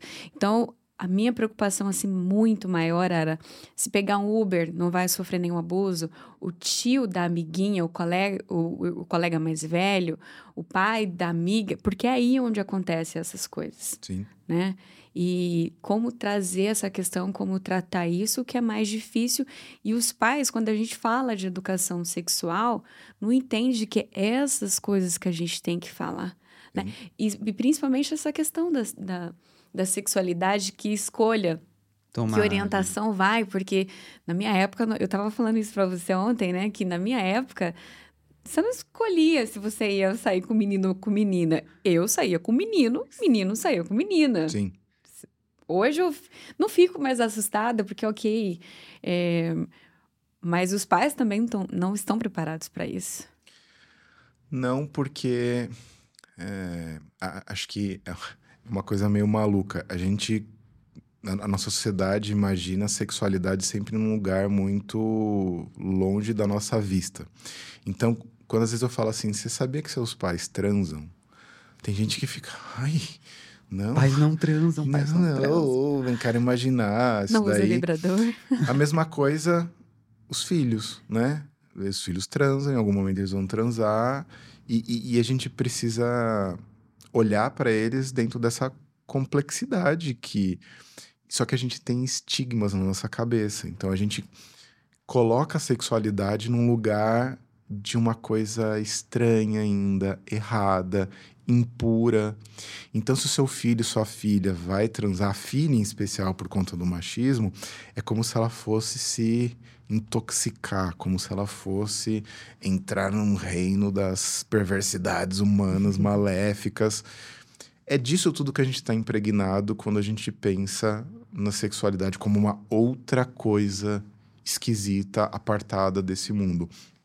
Eu acho que a primeira coisa que, que você tem que levar em consideração é que seus filhos são humanos e humanos desejam, e desejo não torna ninguém pior ou melhor. É, um, é que nem você tem um braço. O teu braço não torna você melhor ou pior, é uma característica sua. Então, se familiarizar e se tranquilizar com essa dimensão da sexualidade é, para você poder abordar essas temáticas. Eu, desde pequeno, com a, com a minha filha, é, eu trago informações de educação sexual do tipo quais são os limites. Que, né, na minha, na minha Uhum. Meu diálogo imaginário não é o sim ou não, eu quero ensinar o sim ou não desde agora. Então, ela vem trazer uma informação, fala assim, então, mas o que, que é parte íntima, o que, que não é? É com a nossa própria, no meu corpo, com o corpo dela, com o corpo da mãe, quer dizer, com o corpo dos amiguinhos, o que, que ela pode, pode se aproximar ou não pode se aproximar, o que, que é íntimo, o que, que é público. Isso é muito importante, né? Eu vi, eu não sei se vocês gostam, mas eu gosto, sou muito blogueirinha, né? Então acompanho muitos as, as influenciadores. E a Vitube e o, e o e uhum. Eliezer, né? Uhum. Eles tiveram um filhinho, né? Ele publicou que toda vez que ele vai trocar as, as fraldas dela, mexer nas partes íntimas dela, por mais que seja bebê, ele avisa: ó, oh, é o papai que tá passando uhum. aqui, mas outra pessoa não pode, né? Tô pedindo licença, sabe? Sim. E isso eu achei super bacana, porque imagina, já vai crescer entendendo, né? Sim. O que que é as partes íntimas por mais que. Ah, daí eu vi um monte de gente falar, ai, mas é bebê ainda. Mas o principal é a atitude dele, né? Para com a filha. E assim ela vai crescer, né? Já sabendo onde pode onde não pode Desde cedo, respeitando e Lógico. entendendo que o corpo não é. E principalmente a mulher. É... O corpo da mulher parece ser uma coisa meio pública, né? Todo mundo fala da aparência de uma mulher, todo mundo fala da sexualidade de uma mulher, todo mundo mexe na rua, o pedreiro, né? Que a coisa uhum. fala, cutuca, subia. Ninguém fica, ó, oh, gostoso! Ninguém. Uhum. Então, assim, o, o principalmente para uma mulher, a educação sexual é ainda mais importante porque ela precisa entender que apesar do mundo achar que o corpo dela é uma coisa pública, uma vitrine, né? Uma vitrine é o dela, então, por exemplo, quando quando ela vem falar alguma coisa da aparência de alguém, eu falo assim, filha, a gente não comenta da aparência dos outros aqui em casa, né? Se, se ela fala, sei lá, eu lembro que tinha uma criança que, que tava chegando, acho que ela tinha com estrabismo, e ela falou assim, nossa, você viu aquele menino é vesgo? Eu falei assim, filha, a gente não fala da aparência dos outros, assim. Eu não lembro que cor de roupa ele tava. Isso a gente pode falar. Dados objetivos ali, a cor da roupa, não sei o que lá, mas você falar isso pode machucar a pessoa, pode ser um assunto sensível para ela. Então a gente tem essa coisa, a gente não fala da aparência dos outros porque que é isso, é particular, é privado, são coisas que envolvem intimidades. Então numa situação dessa de abuso, também é uma preocupação que, que eu tenho. Eu passei por uma situação de abuso na infância, então eu sei como você não está preparado para lidar com aquela situação tão ruim quanto a situação de abuso que eu passei foi o fato de não ter enxergado nos meus pais pessoas preparadas para abrir esse tipo de coisa. E como é que se prepara para isso, né? Como que tá pronto para um negócio que a gente não tá pronto? Exatamente. Você, você precisa ouvir seu filho. Você precisa ter o hábito de ouvir seu filho. Porque se você é uma pessoa que silencia seu filho, ou ele não tem espaço para sentir que a voz dele é respeitada, porque você é uma autoridade e ele é um serviçal que tem que ficar quieto porque é criança, ele não vai ter na cabeça dele a ideia de que você pode procurar ele para uma ajuda nesse sentido, em especial porque é uma experiência muito confusa, muito emocionalmente é, devastadora, no sentido de que é precoce, é inadequada, é, e, e, você não tem vocabulário para lidar com isso, você não tem repertório. Então, é, então sei lá, se a criança fala assim, ah, eu tava, eu tava brincando de cavalinho e eu senti um, um negócio no meio das pernas que eu achei bom. Uhum. Como é que você vai reagir a isso? Né? Você fala assim, menina, o quê? O que, que é isso? Que, que absurdo! Porque na sua cabeça você já acha que sua filha virou uma tarada de 5 anos é. de idade. Não, ela tá numa experiência de prazer que ela teve e que ela não sabe decodificar. É. A criança tem muita inocência, não sabe das coisas. Ela tá, né? E ela tá falando com alegria daquilo. Uhum. Você, a resposta para mim é meio óbvia. Assim, ah, é, filha, foi bom. Que bom, tal. Assim, é verdade, o nosso corpo tem algumas partes que são mais sensíveis que outras, que dá mais prazer que outra. Essa parte íntima, né? A sua, sua vagina te dá, é, tem esse prazer, né? É, que bom que você contou para mim, obrigado. É, a criança é. Não traumatiza. Pepeca, vaginas, coisas dessa natureza são coisas que eu posso falar com meus pais. E aí, quando for acontecer alguma coisa de uma natureza é, que não é dessa, né? Tava brincando de cavalinho lá e uhum. sentir isso, ela também vai entender que é algo que pode ser compartilhado. E aí você precisa ter calma, o que é muito difícil, porque dá vontade de pegar no sarrafo a pessoa. Uhum mas você precisa entender como que ela própria está elaborando aquela situação. A gente está falando de muitas idades possíveis, né? uhum, né? Uhum. E até eh, eu já vi alguns casos assim de abuso que quando a pessoa fala ali, os próprios pais não acreditam, né? E aí eu acho que talvez isso seja por negar, né? Não, eu não, não acredito, não, não, isso não aconteceu. E isso é muito ruim, que nem tu falou, né? Se desde sempre ter essa conversa, né? Quando acontecer, vai falar. Agora, se desde. Não, meu Deus, que horror, que absurdo. A pessoa vai falar, nunca mais eu conto esse tipo de coisa. E às vezes acontece e ela não vai contar. Daí passa longos e longos anos. Daí a pessoa, ai, agora sim eu vou contar. E mesmo assim ainda os pais, né? Ah, mas por que não contou lá naquela época? Foi Exato. me contar só agora. Exato. Exatamente. Ou seja, é uma educa... em última instância, a educação sexual é uma educação para a verdade da vida a vida como ela é, a vida como ela acontece. Então, se os seus filhos têm a familiaridade de dizer a verdade sem que ela perceba que seja chocante para você, aí a cara de copo d'água eh, talvez seja bem-vinda, porque talvez você, você também precise de um tempo para poder lidar com aquilo. Porque quando a gente fala essas coisas, a pessoa fica, nossa, mas eu não tenho preparo para isso. Ninguém precisa estar pronto. É. Ninguém precisa estar pronto para isso. Porque você não fica, ah, nossa, como é que eu vou lidar com a minha filha quando ela fala de um abuso sexual que ela sofreu? Ninguém está pronto para esse tipo de coisa. Mas apesar de não estar tá pronto, você precisa se prontificar. E falar assim: olha, me conta melhor o que está acontecendo isso. E se você tem uma pré-relação onde a verdade pode ser dita, por mais difícil que seja, quando a criança falar aquilo, você, você vai sentir no que ela está falando o que está acontecendo. Porque as crianças, em especial depende da idade, elas são muito literais, né? Então, você, quando você faz uma pergunta, mas peraí, me conta mais. Perguntas abertas, né? Não é falar assim, mas ele mexeu ali? Calma, é. calma, não, não fique induzindo, porque, é, porque daí você tá ter, querendo descrever uma coisa para qual a criança ainda não escreveu. Ah, filha, me, me conta, o que aconteceu? Ah, então, papai, aí a criança vai contar, então, aconteceu tal, tal, tal, tal, tal, tal, tal, tal. Mas o que quer dizer isso? Perguntas abertas. O que, que é isso? Mas como foi? Eu não estou induzindo a criança a nada. E depois, o que, que aconteceu? E como que você se sentiu? Você achou que isso foi legal?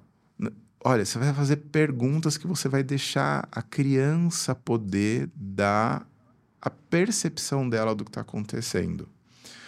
E aí, se você chega numa conclusão difícil, você fala assim: olha, filha, isso daí é. Isso aí que você está falando é importante, é uma, é uma coisa grave. É, eu vi que você está se sentindo assim, você falou que está triste, você está meio. Eu percebo que você está confusa. É, a gente vai lidar com isso. Só quero saber que eu tô aqui, eu tô do seu lado, a gente vai tentar resolver isso da melhor maneira possível.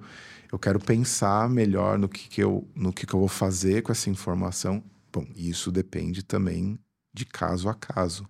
Às vezes é uma situação que depende de uma intervenção médica, de uma intervenção policial, mas mesmo assim tudo isso tem que ser feito da maneira mais cuidadosa, gentil, como você gostaria de ser tratado se você tivesse sofrido um acidente e tivesse sendo levado para um hospital.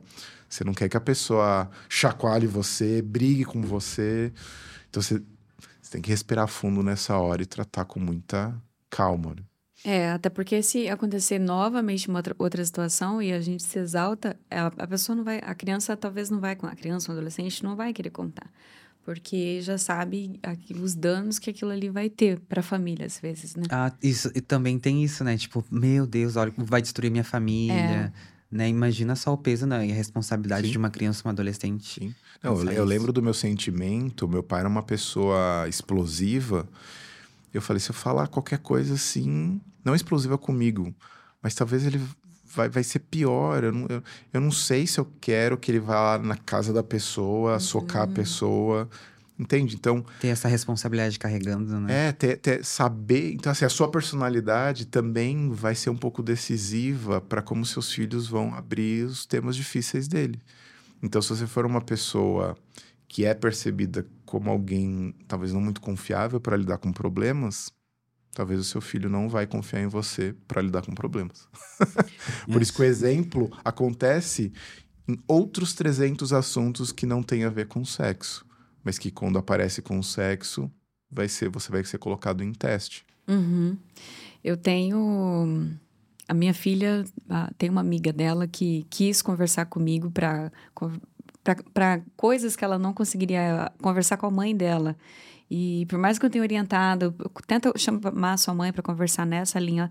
Ela falou, Nina, a minha mãe não tem maturidade para isso. Uhum. Cara, eu fiquei assim. Ela, com, ela tem 16 anos, ela percebeu que a mãe não sabe lidar com aquelas coisas, sabe? E é uma pena, porque uma relação de filha com mãe tem que ser, deveria, o ideal é, deveria ser o mais próximo possível, né? Sempre contar, né, as coisas. Uhum. Agora, eu vou trazer outra pauta aqui que nada tem a ver com esse assunto. É, a gente conversava um pouco antes sobre isso. Outro fator que a gente lida muito nesse mercado adulto, ainda mais na profissão de acompanhante, é lidar com a questão da traição. É, e vem dos dois lados, né? Porque, ora, vem o cara que, por mais que eles, na cabeça dele tá errado, ele se sente culpado, ele, a questão talvez fisiológica bate mais forte e é a prioridade dele. Então tem a culpa, alguns, a maioria tem, quer dizer, a maioria não, muitos têm a culpa sim. Por outro lado, é, tem a questão da, da esposa que às vezes descobre uma traição pela do marido com uma acompanhante e o mais louco que eu vejo nisso, e eu entendo também, que às vezes muitas mulheres que descobrem que elas estão sendo traídas, que seus parceiros buscaram acompanhantes, elas se sentem muito mais. Qual é a palavra para isso? Uh, muito mais machucada, é como se ela valesse menos que a acompanhante. É, é, né? é, colocar a acompanhante numa posição que é tipo, nossa, você me traiu com uma acompanhante. acompanhante. Podia ser coisa melhor. Né? Exatamente. Né? Você vê, né? Você pagou uma mulher para fazer isso. Sendo que pode ter em casa, né? né? Não, e talvez se fosse, talvez se ah, fosse uma amante, ela não se sentiria tão não estou achando a palavra para isso, mas não sentiria tanta dor, talvez se humilhada, né? Humilhada, exatamente. Então, quando é uma acompanhante e aí hoje que eu tive as duas experiências, eu sempre falo, cara, se é uma acompanhante, acredite, é só sexo que ele quer, ele não tá procurando outra é, coisa. É, justamente porque se fosse uma amante, ia ter um sentimento, né? Ia. Mas eu posso, talvez, discordar um pouquinho? Claro, fica à vontade. É eu, eu não diria que quando um homem está procurando uma acompanhante, ele está atrás de sexo. É mesmo? Calma. Pode parecer um uhum. contraintuitivo isso que eu vou falar. Ah, é para isso que ela é, que ela Sim. é o trabalho dela. Mas faz sentido. Mas se ele fosse atrás de sexo, ele poderia ter sexo com qualquer outra pessoa. Ele quer um tipo específico de experiência psicológica que ele vê no sexo com uma profissional a possibilidade de vivenciar. Porque se fosse sexo, como você falou, tem em casa. Quer dizer, então se é sexo, ele pode ter sexo com a esposa.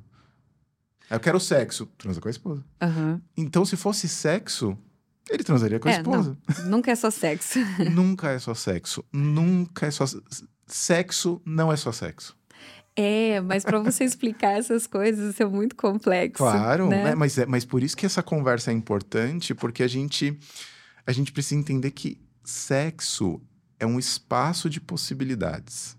A gente acha que sexo é sexo. Ah, sexo, sexo. É. sexo. E às vezes do mesmo jeito que, que nem a Nina falou, ai, foi com uma acompanhante, né? Às vezes ele também, né? Ah, vamos supor, eu não quero fazer certas coisas com a minha esposa e eu vou procurar um acompanhante para fazer com a acompanhante, né? Não vou fazer com a minha esposa. Às vezes ele, ele quer um espaço de alguma impessoalidade onde ele possa expressar algo dele ou ele possa desejar uma pessoa é,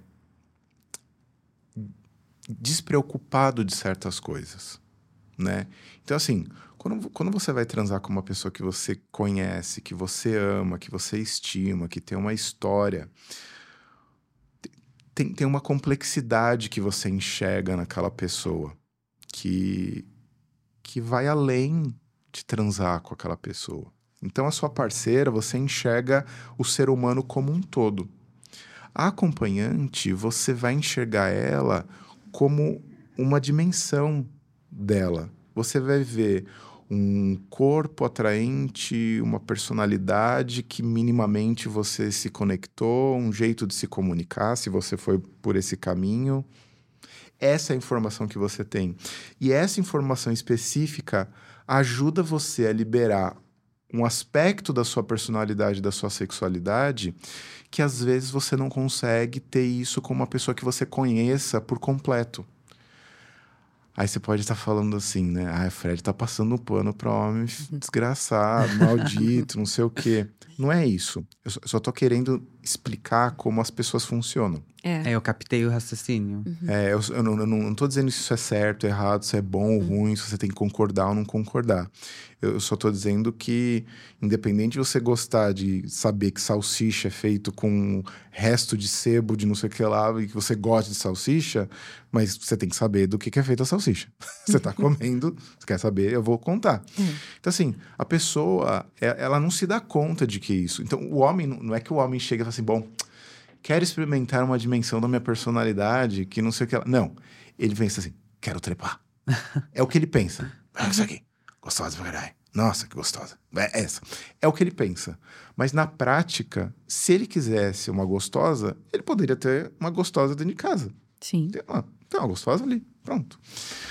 Mas não é isso. É que ele não se dá conta de que ele talvez esteja intimidado pela parceira dele. Intimidado pelo quê? Intimidado pela intimidade. Ele está intimidade pela relação. Ele está intimidado porque ele não é mais, ele não consegue mais ser um personagem para aquela parceira dele. Né? Para garota de programa, ele chega lá com o personagem que ele quiser. Se ele quiser, ah, nossa, eu sou pintoso, tá, pintoso, pintudo. Ele, ele, se ele quiser, ele faz o gênero dele, faz o tipo selvagem, ou tipo Sim, mansinho, é. ou tipo sei lá o quê. Com a parceira dele, ele tem os preconceitos dele. Então vamos imaginar que ele tem uma dimensão passiva na sexualidade dele, né? Então ele quer ser dominado. Ele talvez não consiga pedir isso para a esposa, porque na cabeça dele ele impressiona a esposa por ser o, macho. o marrento, macho, não sei o que tal. Ele não consegue atravessar aquela barreira. Talvez aquela esposa também não estaria preparada para poder lidar com essa dimensão dele. Não é culpa dela, não é culpa dele. De novo, a irracionalidade humana. Por isso que esse, esse tópico a gente vai voltar nele é um negócio que ele não tem consciência daquilo. Então, ele, ele não sabe nem como lidar, ele não vai chegar pro brother dele e falar assim, cara, queria tomar uns tapas na hora de transar, cara, o que, que eu faço? E o amigo, ah, eu acho que. É. O cara não vai falar isso para ninguém. Uhum. Imagina, queria tomar uns mijos na cara. O que você acha, cara? O cara, ah, pô, acho legal vai tomar lá. uns mijos. Ele não vai falar isso para ninguém, porque é uma dimensão muito. Sei lá. Então, assim, isso é resultado de uma sociedade cheia de tabus, cheia de preconceitos, cheia de barreiras em relação à própria sexualidade, que às vezes a única via que o cara vai pensar de expressar aquele tipo de impessoalidade, porque, de novo, com a acompanhante, ele, ele não necessariamente vai ficar preocupado se ela goza ou não goza. Às vezes ele quer transar rapidamente sem, hum, sem pensar. E com a parceira tem tudo isso. Ele tem pensar, ele tem que preparar o terreno, ele tem que fazer, ele tem que. Ele acha que vai ter uma engrenagem tão complexa que ele fala, eu só quero transar. a performance. Né? Então, assim, ele. Então, quando ele fala só quero sexo, na verdade, ele assim, ele só quer expressar uma conveniência. Uhum. Ele quer a conveniência de alguém que ele não precise pensar em tudo isso. E é por isso que ele vai lá, paga a horinha dele, uh, show, vivi aquilo. Pronto. Então, assim, se a gente entendesse isso, e, e às vezes os casais onde acontecem esse tipo de situação, descobrir uma traição, né? Então, estamos falando de uma relação monogâmica. E uma relação monogâmica, ela tem certos critérios não conversados. Então, se eu suponho que, ó, não vai me trair. Bom, já estou dando sinal de que eu sou, eu, não mono, é... que eu sou monogâmico e que na monogamia traição não pode. O que mais que não pode? Desejar pode, também não pode. Mas isso não é dito. Falar pode, falar não pode. Curtir uma foto pode, curtir uma foto não pode. Mas nada disso é dito. Porque na monogamia existem regras que ninguém conversa, limites que ninguém fala.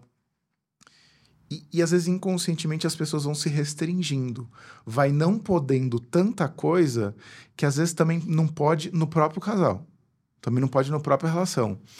Se eu quiser ser mais intenso, se eu quiser ser mais intensa, eu posso.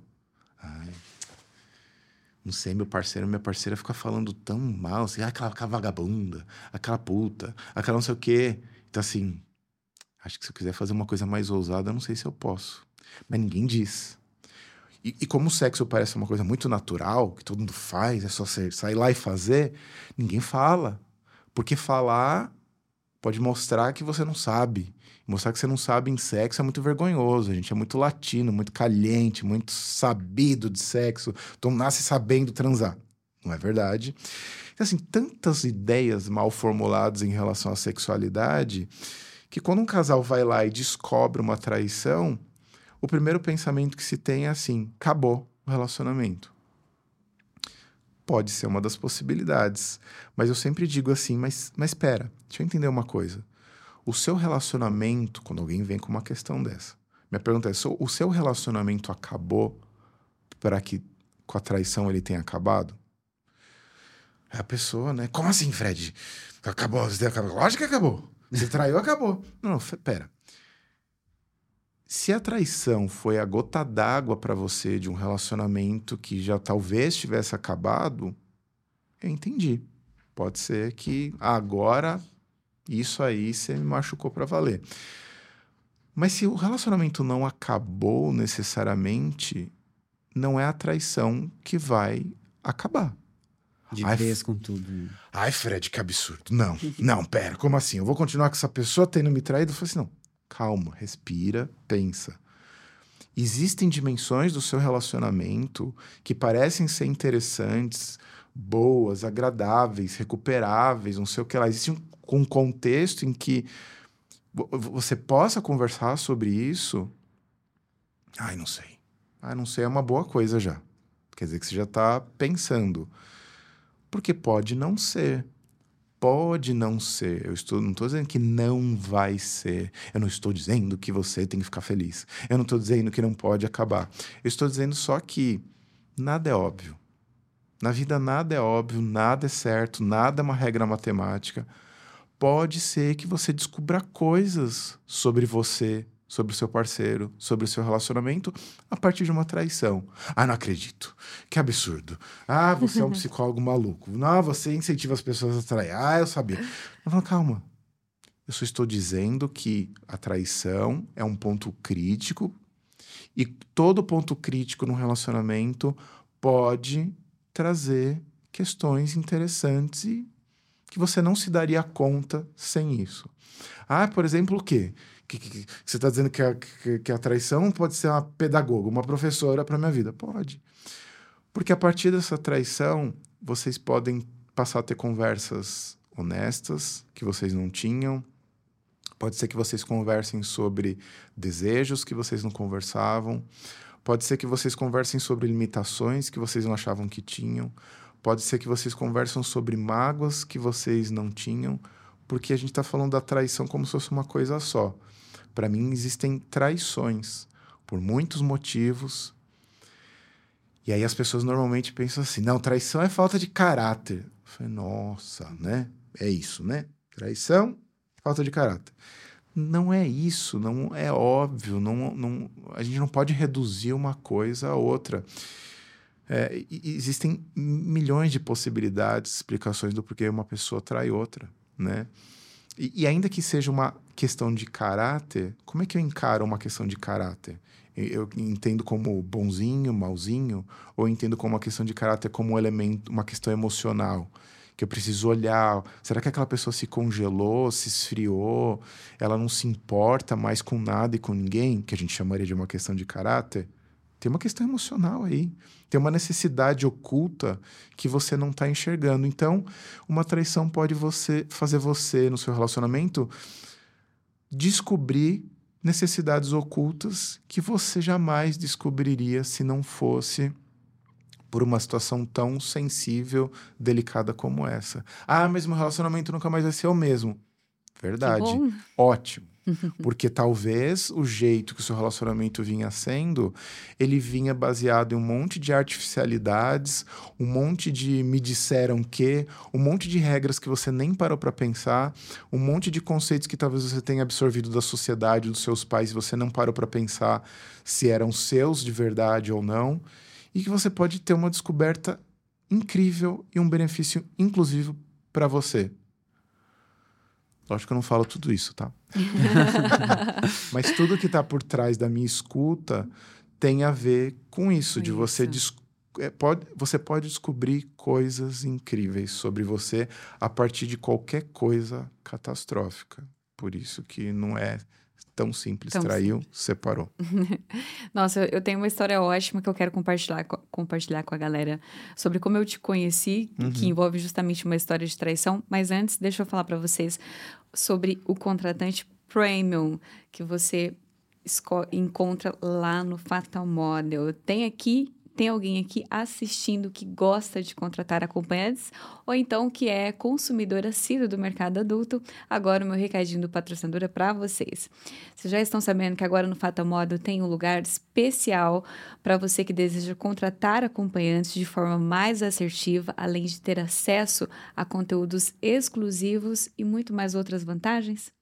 Com Fata Model Premium, você pode escrever, ler e avaliar reviews sobre o atendimento de acompanhantes fotos, vídeos exclusivos, saber quando novos anunciantes chegaram na sua cidade, chegaram no Fatal Model.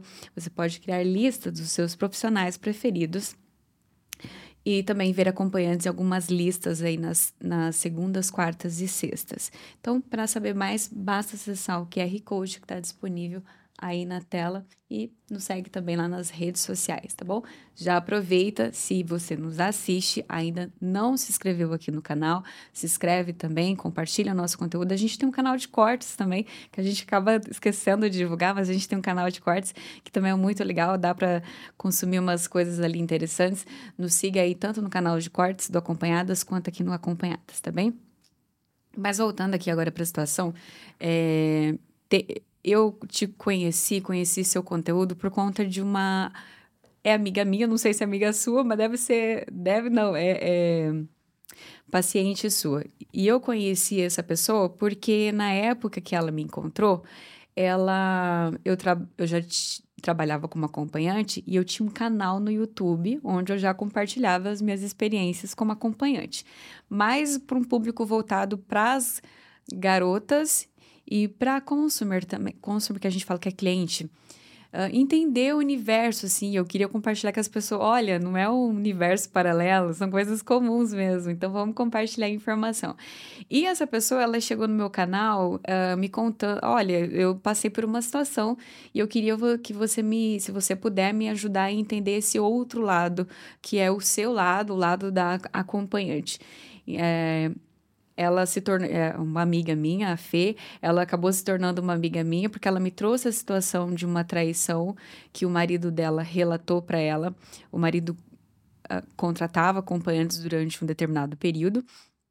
E em algum momento ele abriu a situação para ela e ela ela queria entender o meu lado. Por, que, porque o que, que aconteceu?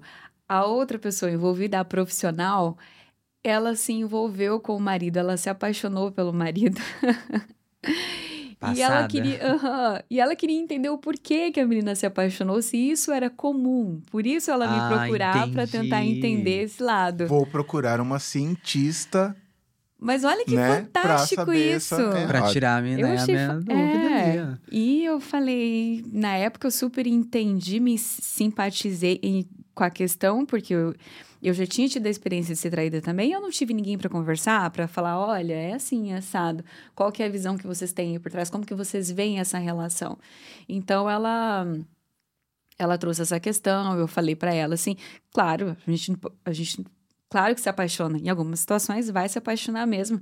É, né, a gente está lidando ali com questões muito próximas, muito íntimas. Então, tá propício, às vezes acontece mesmo, porque como você falou antes, não é só o sexo, é a experiência. Sim. A gente, eu acabo trazendo para o sexo para resumir, às vezes até para aliviar a, a pessoa que não consegue entender. Então, às vezes mais prática é o sexo.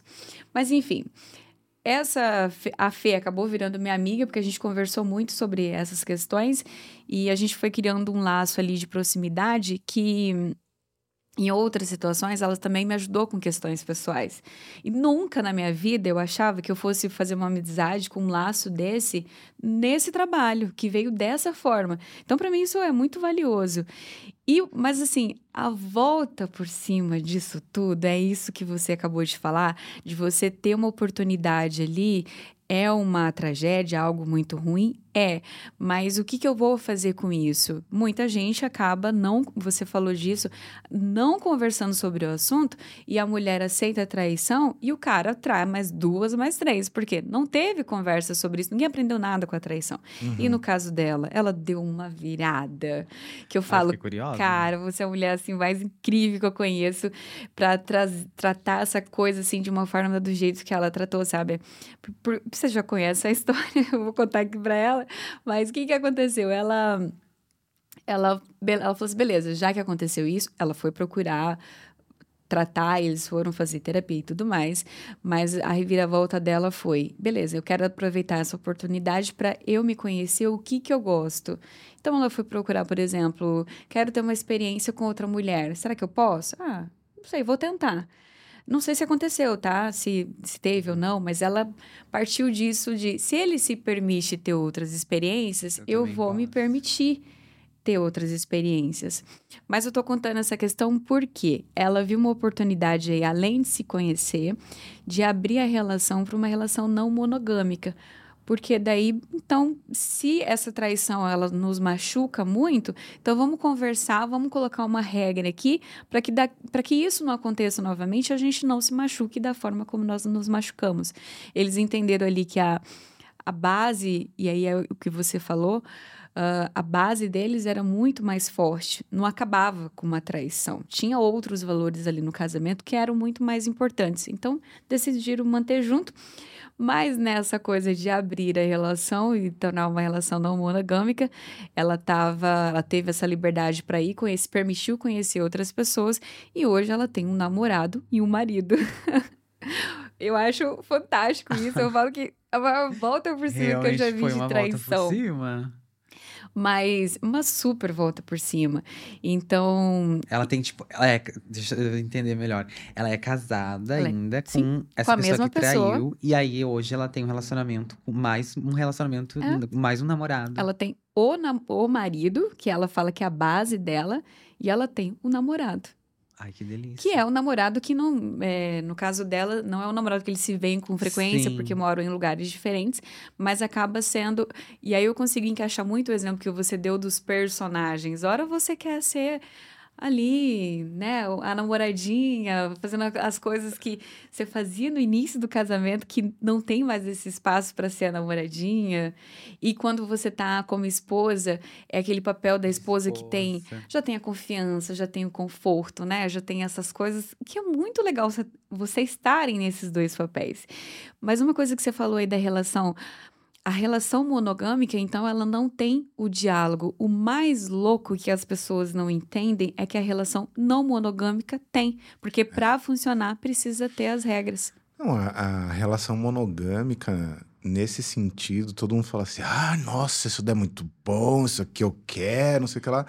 Calma, a relação não monogâmica, ela demanda muito mais maturidade das pessoas envolvidas, porque ela parte da premissa que não tem nada que seja óbvio, né?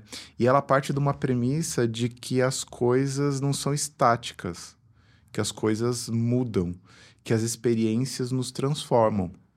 Então, uma coisa que você imaginava num determinado momento da sua vida, mediante uma experiência, é que a gente ignora o fato de que experiências mudam a gente, né? Exatamente.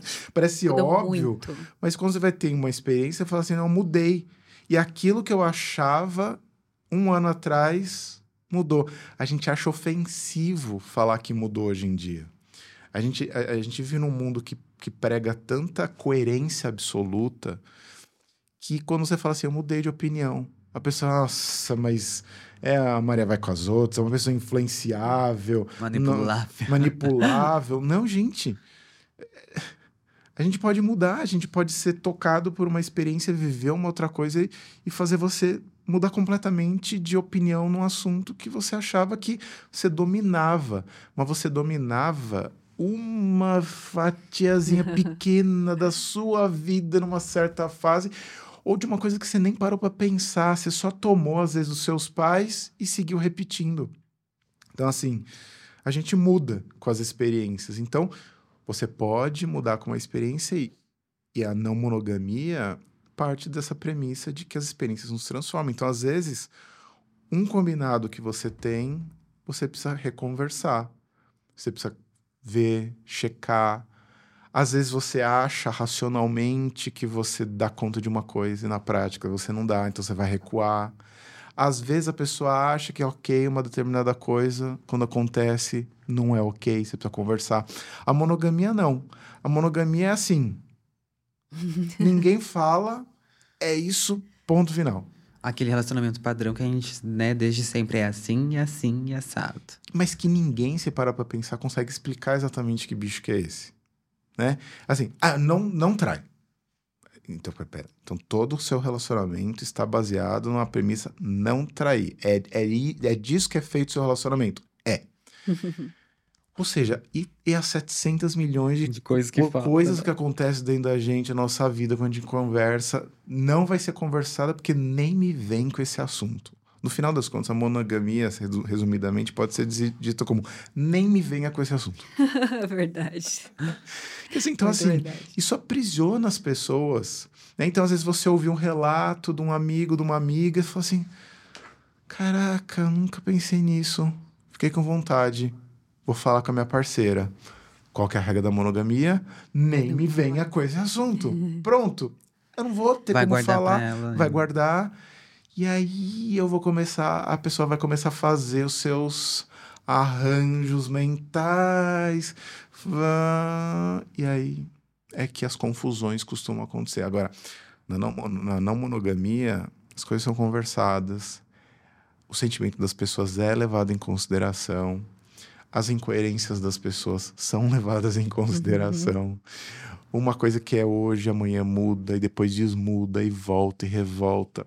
Porque a gente é multifacetado, a gente é um ser vivo, seres vivos se transformam, e tudo isso sendo conversado por um casal, um trisal, né? Aham. que, que vai poder sentir o que está acontecendo, mapear.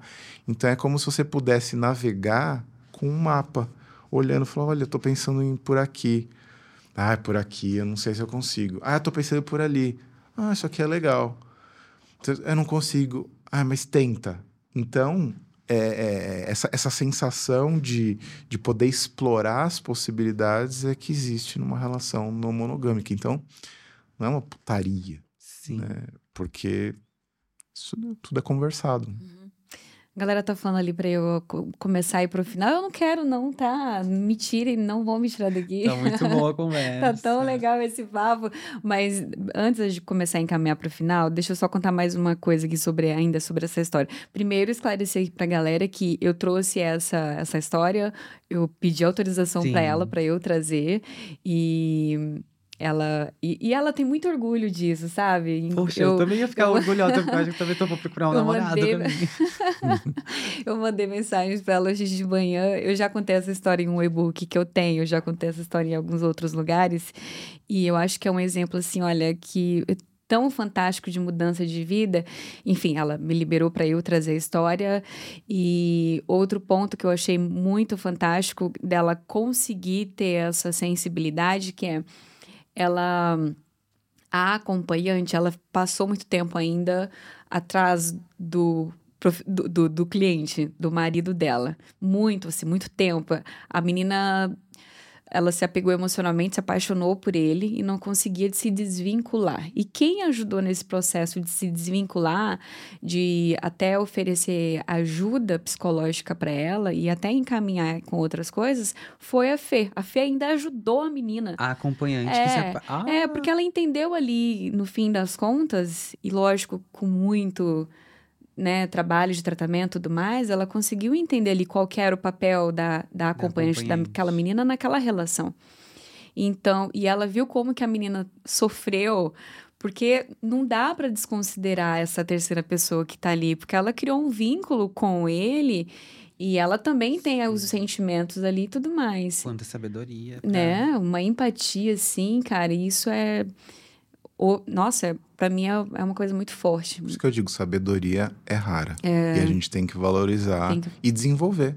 Porque no fim ela sai uma pessoa. Ela é incrível, né? Aham. É, ela sai uma pessoa mudada. Acho que o fato dela ser casada e ter um namorado talvez seja um detalhe se pensar em como ela se transformou, né? Sim. Porque ela descobriu muito mais coisas profissionalmente, de vida. A vida mudou, né? Não, é. E até a amizade que eu construí com ela, eu sendo acompanhante, ela, ela poderia simplesmente é, não querer ter uma amizade comigo simplesmente por eu ser Sim. acompanhante Colocar também. você numa categoria, uma caixinha que todo mundo coloca e Exatamente. dizer, é isso. Mas Ou ela até foi ver. mesmo, tipo, se sentir com aquela coisa, ai meu Deus, coitada de mim, ai, Uhum. vou acabar com esse relacionamento. Daí no próximo, ela que nem tu falou, né? Não, ó, a primeira coisa que eu vou te dizer aqui, não me trai, porque meu último relacionamento eu fui traída. Tu não me traia. E aí acontece, trai de novo e assim. E ela fez toda essa reviravolta. eu fiquei Nossa, muito é. passada com essa história. É, então assim, eu sinto que a cabeça dela fez assim, né, para vários ângulos, porque hoje eu sinto com as conversas com elas assim, com ela, muito mais desprovida de, de um monte de coisa, muito evoluída. Ai, gente, olha, o bate-papo tá muito legal. Já vieram aqui falar, ah, né, que nosso tempo já tá limitado. Tem alguma questão, pessoal é da produção, que a gente ainda não comentou, de repente daria tempo? Vou entender que não. Acho que nós falamos de tudo.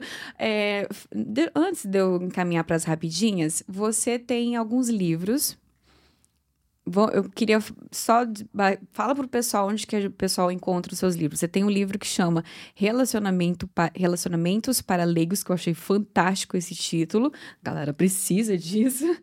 E Maturidade Emocional. Eu É. achei já esse. O relacionamento para leigos, ele é daquela série americana, que são aqueles livros amarelos, que tipo violão para leigos, inglês para leigos, saxofone para leigos. leigos. Qualquer coisa que você quiser aprender, eles fazem, Uhum. sei lá, tem uma centena de livros assim. E é uma série americana e eles queriam trazer o livro para o Brasil, só que o Brasil é, não é para iniciantes, né? Não é Então para eles leigos. queriam que fosse, não fosse uma tradução, porque normalmente eles fazem traduções para o Brasil.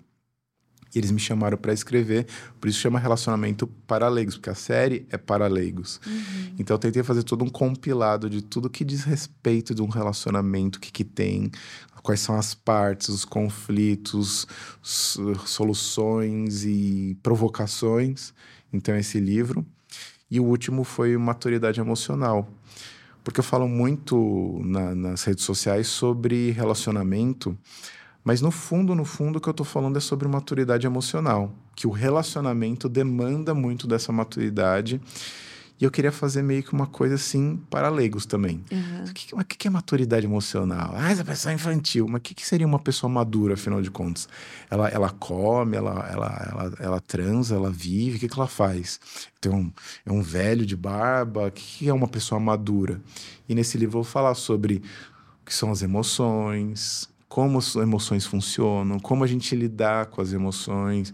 Tem um dicionário de emoções para a pessoa saber o que quer dizer Caramba. cada uma. E aí eu falo sobre a maturidade, o que é a maturidade, como que lidar com essa sabedoria na vida cotidiana, quais são as características de uma pessoa madura. É mais ou menos isso que eu falo no livro. E encontra nas Livraria livrarias, Amazon. de Amazon essas também? coisas, Amazon- sim. Legal. É, suas redes sociais vai estar aqui na descrição. Galera, siga lá, por favor, o Fred Matos, a Orana Lovatelli. A gente tem uma brincadeira aqui que é que chama Rapidinha, que é um, um- um- é bem simples. Tá, eu esqueci onde eu anotei que o Rapidinhas. Eu falo uma palavra e você fala outra em resposta, sem pensar muito. Maturidade, Sabedoria, casamento. Uma descoberta. Eu acho que foi a melhor, a melhor palavra que eu já ouvi, já ouvi Descoberta. sobre casamento, viu? Melhor palavra. Ciúmes. Uma pequenez. E para finalizar, ser psicólogo é. É se transformar todo dia e nunca achar que você sabe o suficiente. Caramba. Forte isso, viu? É isso, gente. Para você que nos assistiu até o final, nosso muito obrigada. Não esquece de se inscrever e nos seguir. E a gente fica por aqui. Muito obrigada. Eu que agradeço. Muito obrigada Muito mesmo obrigada. pelo tempo. Muito obrigada pelo seu tempo também. Capaz, Nina. Né? E até o próximo Acompanhadas. Tchau, tchau.